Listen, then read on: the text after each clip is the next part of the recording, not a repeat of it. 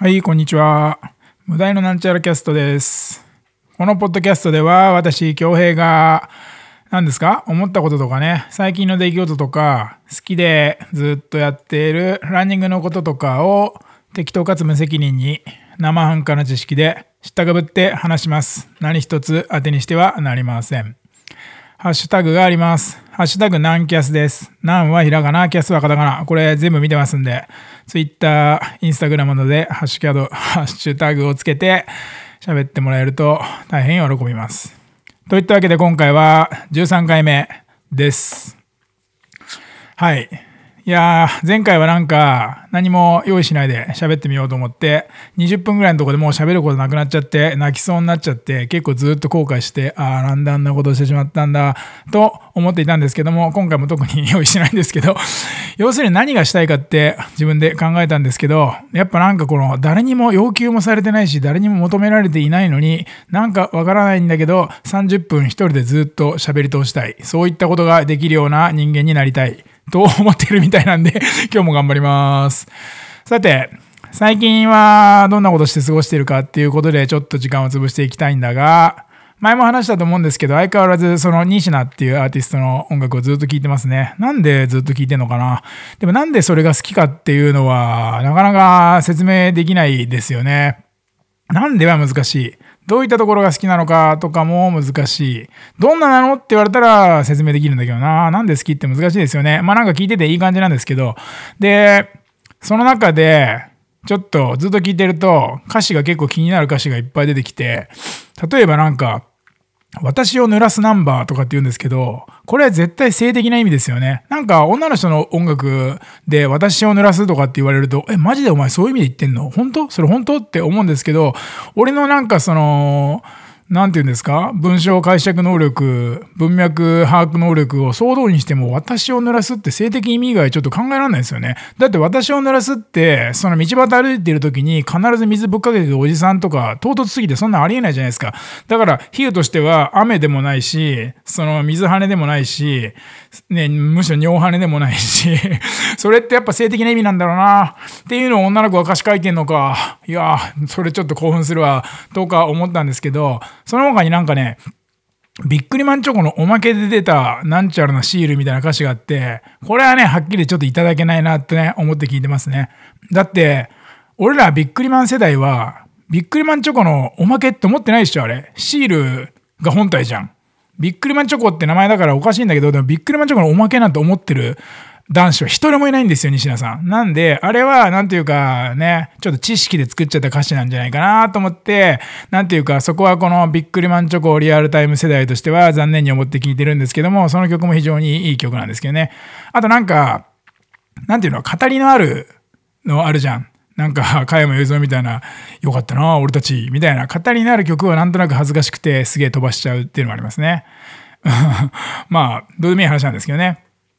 あと、最近は、あ、そうそう、今日は金曜なんだけど、火曜日に、名取のグルランね、伊勢原でやってるニャンニャンランニングサークルだっけ？に行ってきましたね。いや、あれはまあ、名グルランだったんだけど、最終回ってことで、まあ、ちょっと名取の顔見に行くかってことで、ラーメン食いがてら行ってきましたけどね。まあ、面白かった。伊勢原あんま行くようないんだけど、ね、行けば名取もいるし、知ってるやついっぱいいるから面白かったな。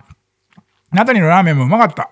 うん。あんなラーメン作れるやつは、俺の友達に一人しかいないな。友達の中で一番ラーメン作るのうめえやつだ、お前は、と褒めといた。うん。で、ラーメンはよく食うんですけど、さっきの話と一緒だけど、ラーメンよく食うんだけど、何がうまいとかってすごく単純に味覚がしょぼいのと語彙力がしょぼいのの組み合わせのような気もするんだけど、すごく難しいですね。一番好きなラーメン教えてって言われるとマジ困るんだけど、でもまあ高尾だったらやっぱりビンビンいいですよね。八王子ラーメンの名店だと思います。ビンビンはめちゃくちゃうまい。あのーすごく黒いような醤油のスープに細い麺と、あとは玉ねぎのみじん切りが乗っかってるのが八王子ラーメンですね。ビンビンは、まあ、何店舗もあるんですけど、でもレベル高いなと思いますね。あれが800円とか600円とかで食えるのはすげえ神。あと高尾だと、ちょっと高尾から外れて、あのー横山って方に行っちゃうんだけど、並木町って今言うのかな？八作っていう豚骨ラーメンのお店があって、あれすごく美味しい。豚骨なのになんていうかあっさりしてんだよな。何あれ塩豚骨っつうの？あれもなんか、ちょっと駅から遠いから歩いてはいけないんだけど、たまに思い出して行きたくなりますね。あの、甲州街道にある、えっと、高野の方から来ると、高の方から東に向かうと、マックのドライブスルーあるでしょ？あのちょっと先にあるんだけどね。あそこもなんか、ランニングがあったら行ってみてほしいですね。高尾に来る人はね。あと、八王子ラーメンっていうと、西八の五右衛門は外せないですね。これ、めちゃくちゃうまい。五右衛門は全体的にレベル高いし、あと、チャーシューがクソうまいんだよな。とろけるようなチャーシューでな。あれ、うまいよな。でも並んでるからあんまり行かないんですけどね。あと、町田だったら、事務所のそばにある新華はうまいよな。これ、ナトリに教えてもらったんだよな。新華はうまい。ただ、進化のラーメンとか、この前のナットリのニャンニャンとかのラーメンとか、めちゃくちゃうまくて、凄まじくレベル高いんだけど、なんて言うんだろう。あのー、説明ができない。下手くそすぎて。レベルが高くてすごくうまくまとまってて、ハイレベルでって2回言ったな。そういうラーメンなんだけど、なんていうか特徴がうまく伝えられない例えばさ、なんか中本みたいにくっそ辛いとか、あとはあのー二郎系みたいなすげえボリュームだとかっていうのはインパクトが強いから全然忘れないし人にも言いやすい。例えば八王子にあるタルザってエビの出汁のラーメン屋も超エビとか、あと、あの、町田じゃないんだけど、事務所からちょっと5、6キロのとこにある貝殻屋っていう貝のラーメン屋さんもめっちゃ貝とかすげえ印象強いんだけど、ああいうなんか超ハイレベルな醤油ラーメン、超ハイレベルな塩ラーメンとかってなかなか説明難しいよね。あの、八王子にも、麺匠拓磨だっけ？凄まじく美味しいラーメンあるんだけど、あそこもなんていうか、へえ、じゃあどんなラーメンなの？って言われると、いや、めっちゃうまいのよ。めっちゃうまいの。うん。ね。で、まあ、めっちゃうまいの。みたいな、なんか、お前バカなの？みたいなことしか言えない。でまあでも、うまいじゃん。俺はさ、なんつうの、ラーメンの味を細かく説明する専門家じゃないんだから、そこはいいだろっていうところまで言いたくなりますよね。あと、町田だと、まあ、町田商店はうまいよな。家系ラーメン食べたくなったら町田商店行っちゃうよね。めちゃくちゃうまい。で、あと、ずっと全然知らなかったのが、日高屋のタンメンがクソうまいね。うん。なんか、あれ600いくらとかで食えんの？神だなと思う。なんか超野菜入ってるし。で、なんか全然普通にスープとか超うまいし、あれいいよね。あんなもん食えんだったら別にラーメン屋探さなくていいんじゃねえかな、みたいな気持ちになるんだけどね。で、なんか俺の友達の、まあいつも朝走ってるおさべってやつが、なんかもうラーメン超好きで、だって、あの、検索ボックスのつもりで、LINE でおさべに八王子ラーメンって打つと、なんか3つぐらい候補が来んの。もう、え、なんだこれラーメンボットとしての性能高とかって思うんですけど、まあ、よく教えてもらっていくんだけど、でもなんか一回行っていかない店結構多いよね。だから何なんだろうね。どういうところが好きで何が好きかっていうのは未だに自分でもわかんないなで、まあ何度も言うけど、すごく美味しくてレベルの高いのってなんか印象に残りにくいよね。っていうのがありますね。あと、そうそう、八王子じゃねえや、町田の食い物で言うと、あのー、よく行ってるカレー屋があって、クリティカルホットっていうカレー屋があって、これも全然町田じゃなくて、まあ、町田市なんだけど、こっから、事務所からチャリンコで7キロぐらいあるんで、まあ、走ったら30分以上かかるし、もう行くには昼休み2時間取る覚悟で行かなきゃいけないんだけど、これがスパイスカレーの店で、もうとにかくうまい。もうね、凄まじくうまい。で、また言いますけど、うまい以外、あの、語彙がないんで、まあ、うまいです。はい。まあ、うん、だからど、どううまいのって君が僕に聞くじゃん。あの、うまいんですよ。まあ、言ってみてよ。で、なんか、あの、めっちゃ見栄えも良くて、うまい。もううまいしか言ってないな。ね。で、そこにね、なんか昨日、事務所にガチャって、ランニングの若者が遊びに来て、事務所でなんか勝手にうちの事務所を、なんか、何？リモートオフィスみたいにして仕事して帰ったんだけど、ガチャと一緒に飯食おうぜっつって昨日クリティカルホット言ったんだけど、やっぱうまいね。うまいしか言わないがうまい。で、クリティカルホットはカレー屋さんなんだけど、もうなんかスパイスカレー結構いろいろ行くんだけどもう、クリティカルホット以外行かなくていいんじゃねえかなっていうぐらいうまい。ちなみにクリティカルホットっていうのは、あの、クリティカルヒットから来てますね。だから、ファイナルファンタジー好きなんだろうな。まあ、これどうでもいいですね。で、カレーで思い出したんだけど、今、あの、ランチパックのなんかスパイスカレーみたいなやつがあって、4種類のカレーのやつがあるんだけど、それなんかツイッターで高弘っていうやつが昨日ぐらい書いてたから速攻買って食ってみたんだけど、あれうまい。みんな見つけたら食った方がいいよ。あれなんか、うまい。ランチパック俺好きじゃなくて全然食わないんだけど、なんていうかな、生のパンがあんま好きじゃねえんだよな。ね。でだったらサンドイッチ食いたいなみたいな勝手な俺の思いでランチパック食わないんだけどでもランチパックのあのカレーはうまいなんか普通のランチパックで四角なのがなんか半分に途中で押されてて要するになんていうの？ランチパックの中に気質が2つある部屋が2つあって、そこでランチパック2枚じゃん。だから計4種類のカレーが食べられるんだけど、あ、なんかすごい本格でうまかった。グリーンカレーと、その他みたいな。マッサマンカレーとバターチキンカレーとあと1個忘れちゃったカレーがあってあれ全部うまかった。あれ3つぐらい食いたい。うんあれでも1個しか売ってなかったからな。うまいね。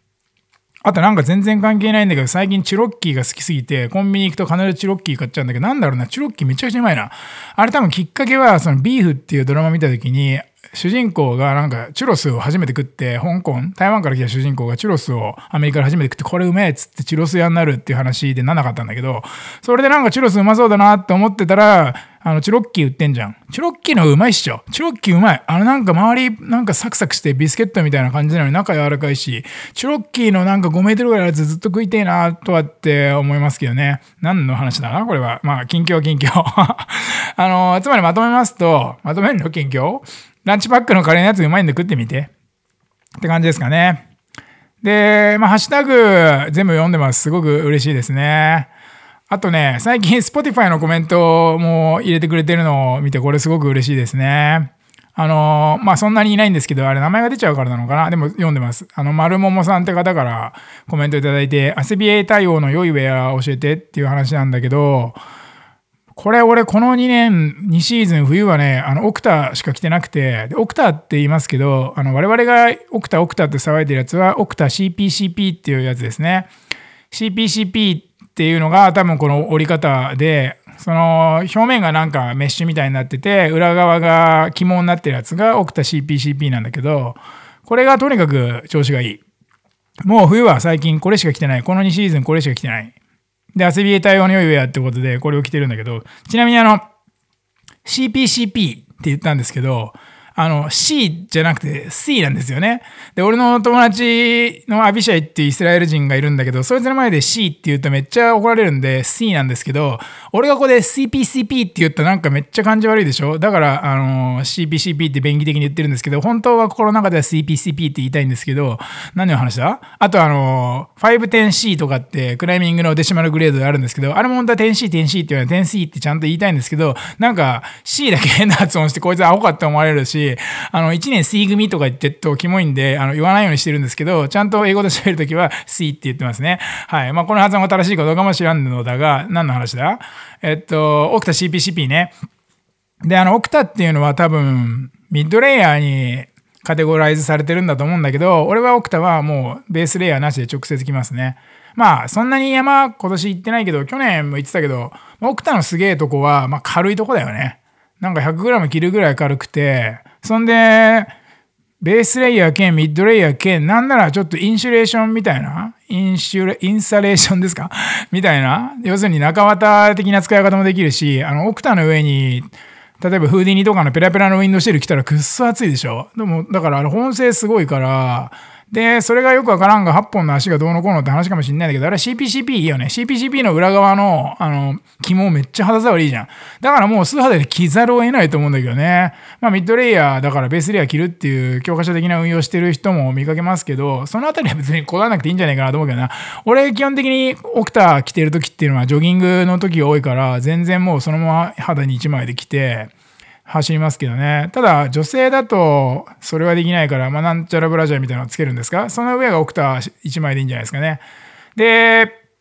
起毛なんで、裏側が、なんていうの？肌に触れる面積が少ないわけですよね。非常に肌に触れる面積が少ない。2回言った。あの、点で接してるわけだから。で、汗はそのメッシュの方に染み込むけど、肝の方には基本的に染み込まないと思うんで、基本的になんかびちょびちょになった面が体に触れて嫌だっていう思いはしたことないから、すごくいいな。今まであのープリマロフトのグリッドみたいなやつとか、俺よく知らないんだけど、そういうのとかめちゃくちゃ持ってたし、なんならパタゴニアのキャプリーン1,2,3,4、あの、レギュレーター1,2,3,4全部持ってんだけど、まあ今キャプリーン1,2,3,4って言わないのかな。それのどれよりもオクターが日常的に使うのはいいかな。今年の冬は、本当に寒い時以外は全部オクタ1枚で外遊びはしてるなだからとにかくもうオクタの話しかしてないんで全然ギアの話深いことできないんですけどまあ一回買ってみろって感じだよねで俺がもしなんだろう型紙とか作る能力があるんだったら作りたいなと思ってんのが、オクタの T シャツと、オクタのスリーブレスだね。絶対いいと思う。あの、OMM が出してるコアベストとかをオクタの CPCB で作ったら絶対いいと思うんだけどな。これ誰かやっちゃうだろうな。なんか、素人が生地を、何、あれどこ？帝人から買って T シャツ作ったりできないんですかね？なんか誰か知ってたら教えてください。っていうコメントを Spotify でもらったんで非常に嬉しいっていうのと、あと、今日、ヨネティさんっていうのかな？ヨネティさんから、あの、俺がそのサラリーマンやりながら大家やってて、ちょっと不動産を賃貸やってるんだけど、それをツイッターでちょいちょい話したりしてるんで、その大家ネタをやってくださいっていう風に話が書いてあったな。いや、やりますやります。もうもちろんこのね、話したいことリストの中に入ってるんだけど、例えば、大家ネタとか、建築家の家を建てたネタとか、あとは、免許取り消しになった話とか、あ、ま、転職関係の話とかね、いろいろこうなんか、ボリュームの大きめな話の一つになってるんだけど、まあでもなんていうか、タイミング見計らってるか、これ喋っちゃうとこのポッドキャスト終わっちゃうからさ、まあなんでいつか絶対喋りますんで、どっかであの本当にネタがなくなった時に、本当にネタがないと私は30分喋れない人間なんだって思い知った時にかましますんで、大家ネタは楽しみにしておいてください。でもこれ30分じゃ終わんねえな。多分4回ぐらい喋んないといけないな。というわけで、近況で半分使ったんで、今日は30分いけんじゃないの？いいぞいいぞ。さて、次にですね、前回お話ししていた、たけちゃんが今回も感想をくれました。で、なんか、たけちゃんが必ず質問してくんだよね、俺にね。ということで、ちょっと思いついたんですけども、あのー、コーナーを作りますので、あのー、AKA のコーナーです。as known as ではなくて、ask 京平 anything ですね。つまり、京平くんに何でも聞いてみようっていうコーナーですね。私が知ってることも知らないことも全て適当に回答します。できれば ググったりしないで回答した方が面白いんですけども、なんかもしかしたらググっちゃうこともあるかもしれないんですけど、この AKA のコーナーいきます。たけちゃんからの質問です。えー、神奈川県のたけちゃんさんからの質問です。サイクリストの肥満度をランナーと比較した時の話がしてほしいですと。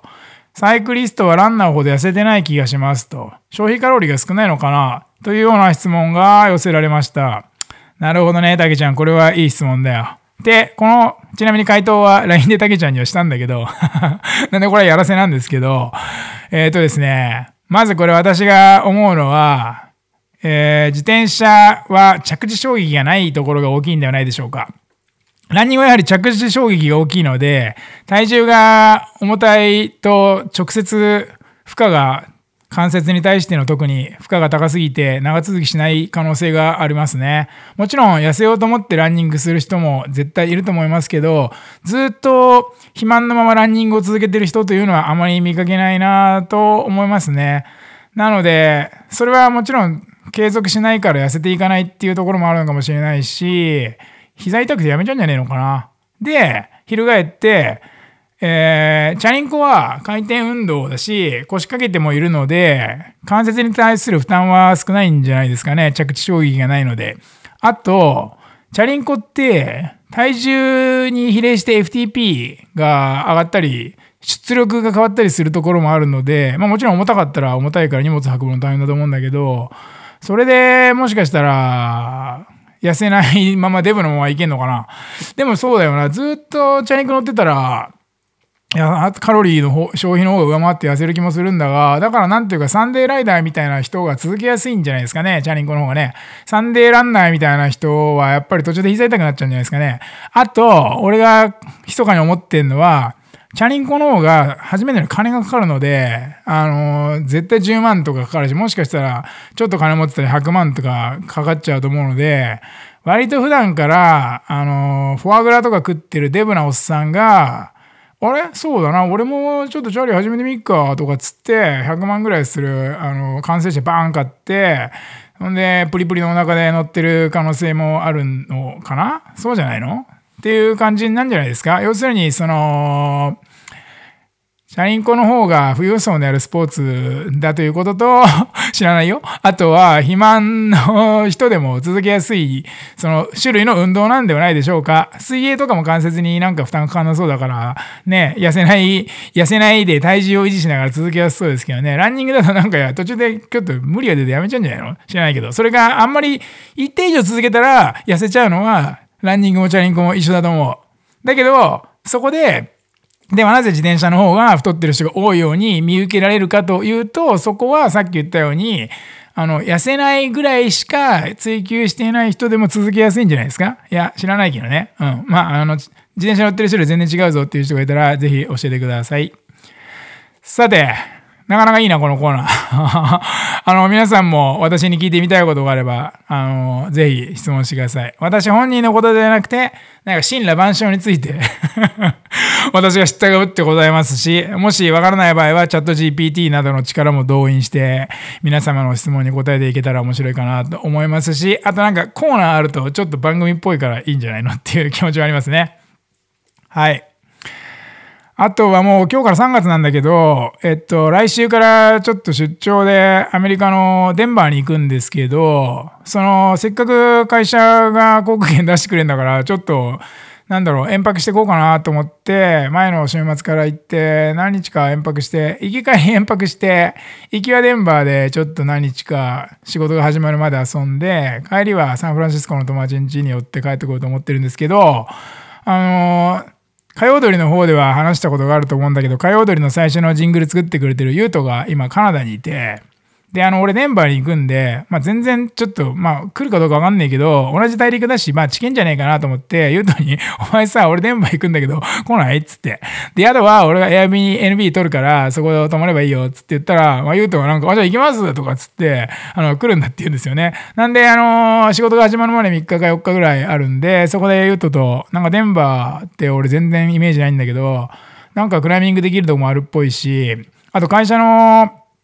これも本当に俺って恵まれてんなと思うんだけど、会社の仲間に聞いたら、そいつの旦那さんがなんか自転車のメカニックやってるっていうから、あ、2台自転車貸してあげるよとかって言ってくれて、だから自転車でそのボルダーっていう近くの、近くないんだけど、でも40キロぐらいなのかな ?20 キロだっけ ?40 キロぐらいなのかな？だから全然チャリで行けるんで、2時間ぐらいで行けそうなんで、そこまで足伸ばしてみたりとか、面白いだろうなと思ってやってこようと思ってるんで、そのあたりの話も行ってきたら、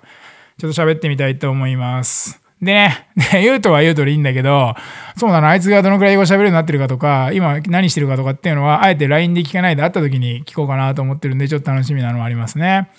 で、なんか知んないんですけど、そこに、あの、前に喋った女子が、女子も来るっていうの。なんか女子に電波行くんだよ、つったらなんか、へえ、いつだって言うから、なんちゃらかんちゃらとか言ってたら、分かったつって言って、え、何お前来んの？つったら、え、お前誘ったじゃんとか言って、え、俺誘ったっけ？みたいな。まあ、誘、なんか、お前も来た方がいいよぐらいは言った気がするんだけど、そしたらなんか誘ったことになってるんで、なんか女子も来るらしいんで、で、女子はその、なんていうんですか、運動系じゃないんで、ゆうとと女子と3人でどんな風に遊べるかちょっと分かんないんですけど、まあ行ってきたらきっと面白いことあると思うんで、まあそしたらまた喋ろうかな。なので皆さん楽しみにしてください。で、あとはね、そうですよ。今朝ね、今朝あの、金曜日なんで、我々はカ金日の朝に、その、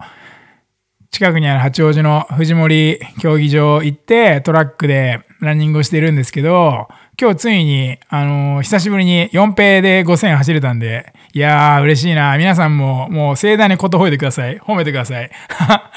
まあ4ペってなんだよっていうランニングに全然関係ない人とか、4ペっていうのはもしかしたら俺しか使ってないんで説明しますと、1キロを4分のペースで走ることでございます。1キロを4分のペースで走りますので、400メートルのトラックで言うと、1周を96秒で走るというのを12.5周いたしますと、5000メートルになる。そういった寸法でございます。それを朝やるんですけれども、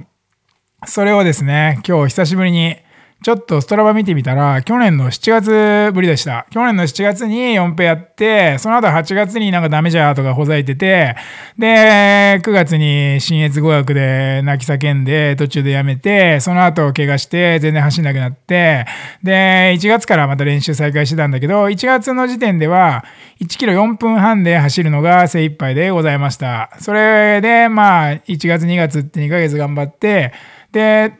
3月のうちどっかで4ペできるようになったらいいなっていうロードマップを敷いてはいたんですけど、意外に早くできた。あの、2月中にできるかなと思ったんだけど、なんか、2月の最後、火曜日はなんか雨かなんかでサボったんだよな。サボったよな。そう、それでできなくて、で、今日行って、ちょっと頑張ったらできました。でもまあやっぱギリギリでしたね。あの、もう5000走ってる最中に結構前ももきついなとか、やっぱ心拍も、